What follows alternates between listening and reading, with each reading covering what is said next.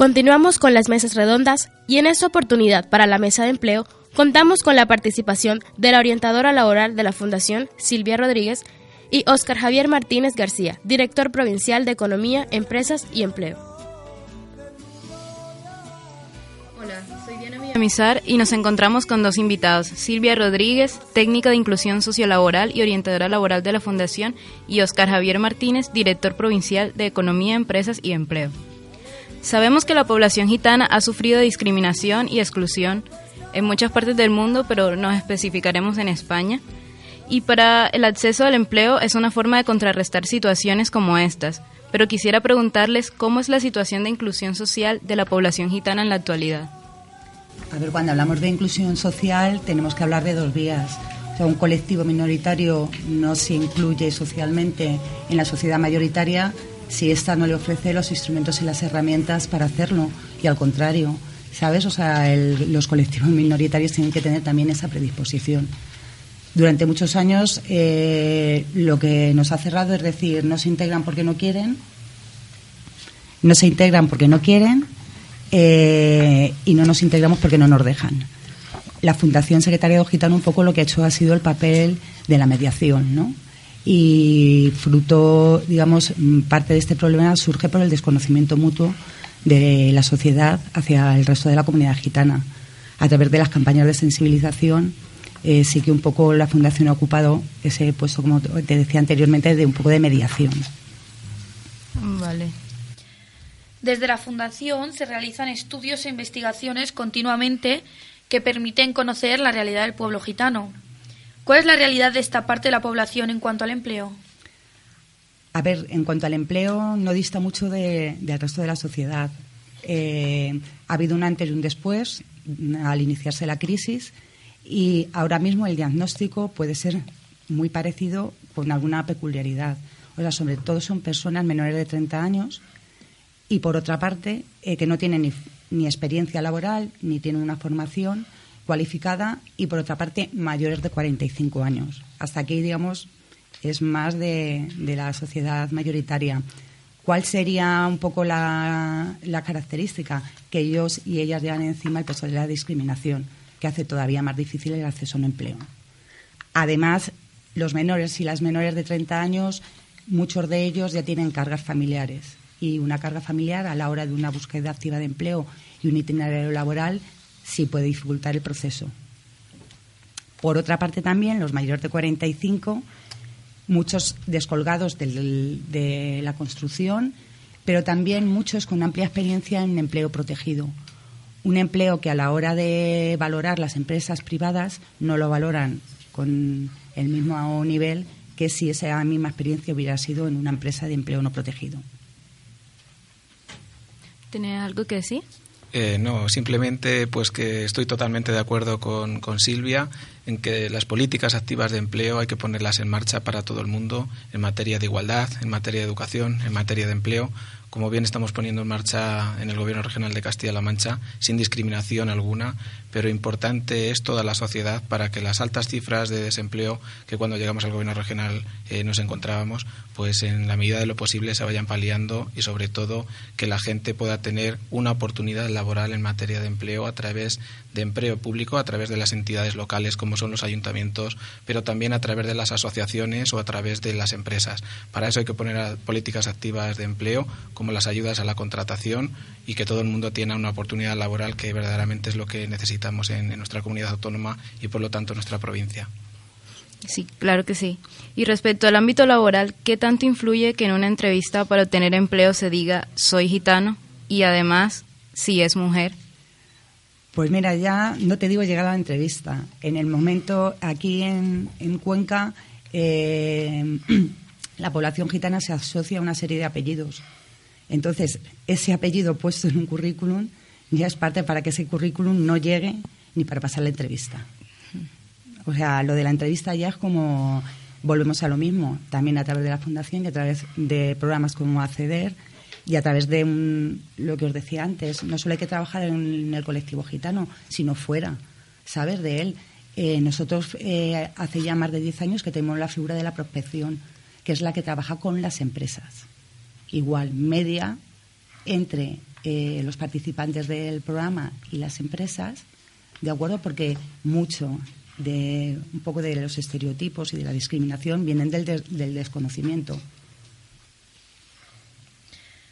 Como has dicho, aún existe un prejuicio sobre el, eh, sobre el pueblo gitano que hace menores las posibilidades de encontrar trabajo a las personas que pertenecen a esta etnia. ¿Cómo de graves son esos prejuicios? ¿O qué es lo que realmente pasa cuando, cuando van a encontrar trabajo o van a buscar trabajo? Es lo que te decía, el simple hecho de ser gitano o ser gitana, ¿sabes? O sea, es un peso que llevan ya en la mochila y tienes, parece que tienes que demostrar mucho más por ser gitano o por ser gitana, ¿sabes? O sea, que si no perteneces a la comunidad. Bueno, ¿creen que el gobierno español está ayudando lo suficiente o que, o que las leyes son inclusivas para que estas personas puedan acceder al empleo? Queda mucho por hacer y queda mucho por sensibilizar y a partir de ahí queda mucho por legislar. Es verdad que mm, que bueno, eh, en esa trayectoria de crisis eh, ha afectado a todo el mundo y a la población más vulnerable eh, todavía le ha afectado más. Pero claro que se necesitan cambios y se necesitan cambios desde arriba y cambios desde abajo. Vale. ¿Qué es lo que ha cambiado en la forma de sustento de hace unos años a las de la actualidad? Pues ha cambiado mucho, como en el resto de la sociedad, me refiero, ¿sabes? O sea, eh, venimos pues eh, de, la población gitana hace 30 o 40 años, se ha dedicado a la mente ambulante, se ha, se ha dedicado a la agricultura, posteriormente se ha, eh, dedicado a la albañilería, etcétera. Ahora mismo, mm, en el transcurso de, estos años que la Fundación ha estado aquí, pues ya vemos a chicos y chicas gitanos en grandes centros comerciales, eh, en grandes franquicias eh, de comida, cosa que antes, o sea, hace, te estoy hablando hace 10 años o 11 años, era impensable. Bueno, en el 2015 se reveló un estudio que decía que 8 de cada 10 gitanos están en riesgo de pobreza. Esto lleva a que la salud se deteriore y esto junto con otros factores hacen que los niños y jóvenes gitanos se les dificulte acceder a la educación o terminar sus estudios. Además, como ya lo mencionabas, que tienen familia muy jóvenes y luego tienen esa carga. ¿Qué tanto influye la falta de estudios en el momento de tener empleo? La herramienta principal. Sin, sin estudios, ¿sabes? O sea, te dificulta mucho más el acceso a un empleo.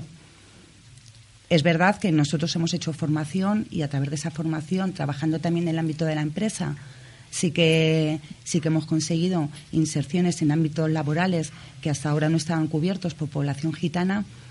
Y es verdad también eh, un poco eh, con las nuevas políticas de empleo, con lo que hablábamos antes, Oscar, de la formación dual y la formación plus, ha sido después de tanto tiempo, digamos, en como un globo sonda el mezclar la formación con una capacitación profesional y con una posibilidad de empleo real.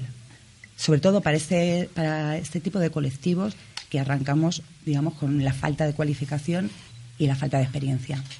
Vale, Oscar. Eh, sí, como dice Silvia, es importantísimo avanzar en la formación dual y en la formación también, porque la formación, siempre lo digo, va ligada o está íntimamente ligada al empleo. Es importante avanzar en políticas de formación, tanto para chicos y chicas de garantía juvenil, que son chicos y chicas menores de 30 años, pero también para personas que están ocupadas, que ya están trabajando en los diferentes centros, como mencionabais anteriormente, o para personas que todavía no lo están haciendo. Desde el Gobierno regional ponemos políticas eh, activas de, de formación para que tanto las personas que están ocupadas como las personas que están en el desempleo, como personas que quieren acceder a un puesto de trabajo, que son menores de 30 años y por alguna u otra razón se han desvinculado del sistema educativo pues puedan acceder a ese tipo de formación que después seguramente van a tener mucha más facilidad para llegar a las empresas porque las empresas van a estar subvencionadas a la hora de la contratación. Entonces hay que seguir avanzando ahí, hay que seguir trabajando y poner mucho dinero para que este, este tipo de formación salga adelante. Y por último, la Fundación tiene el programa Acceder, que inició en el año 2000 y desde el 2011 funciona como agencia de colocación y está en 14 comunidades autónomas con una participación aproximada del 66% de la población gitana. ¿En qué consiste este programa y cómo se accede a él o cómo desde, desde el gobierno se puede ayudar a que, a que esto siga adelante? A ver, eh, el acceso voluntario, ¿de acuerdo? Y un poco, como os comentaba antes, el programa CEDER cuenta con la figura de la, orientación laboral y la prospección. Se trabaja el participante y se trabaja la empresa. Pero se utiliza la formación como eh, recurso importantísimo para facilitar el acceso al empleo. Ahora mismo tenemos en la segunda edición aquí del, dentro de la CEDER del programa Aprender Trabajando, que es eh, una formación teórico-práctica de seis meses en entornos laborales reales. Un poco es la metodología de la formación la formación dual, pero sin acceso directo a un contrato, aunque sea una beca. Y ahora mismo tenemos a 16 chicos y chicas eh, trabajando y aprendiendo a trabajar en, en el Alcampo puede participar cualquier persona, gitana o no gitana. Es voluntario, ¿de acuerdo? Y bueno, pues ahí estamos para recibir a que todas aquellas personas que tengan dificultades en encontrar empleo, que se encuentren en una situación vulnerable. Bueno, pues el programa CEDER, como bien dice nuevamente Silvia, pues es un programa complementario al que ponemos eh, como a disposición de, como dice Silvia, cualquier persona de etnia gitana o de cualquier otro, eh, cualquier otro ciudadano para, para mejorar en su empleabilidad. El programa CEDER lleva ya más de 10 años de recorrido aquí en la provincia de Cuenca y nuevamente desde hace dos años están las políticas también de, formación dual y empleo plus para que también estas personas puedan acceder a un puesto de trabajo. Ya lo están haciendo, como bien decíais, más de 16 están aquí ya en, la empresa al campo y bueno, posteriormente la inserción laboral pueda ser más fácil a través de estas políticas activas que se están poniendo en marcha.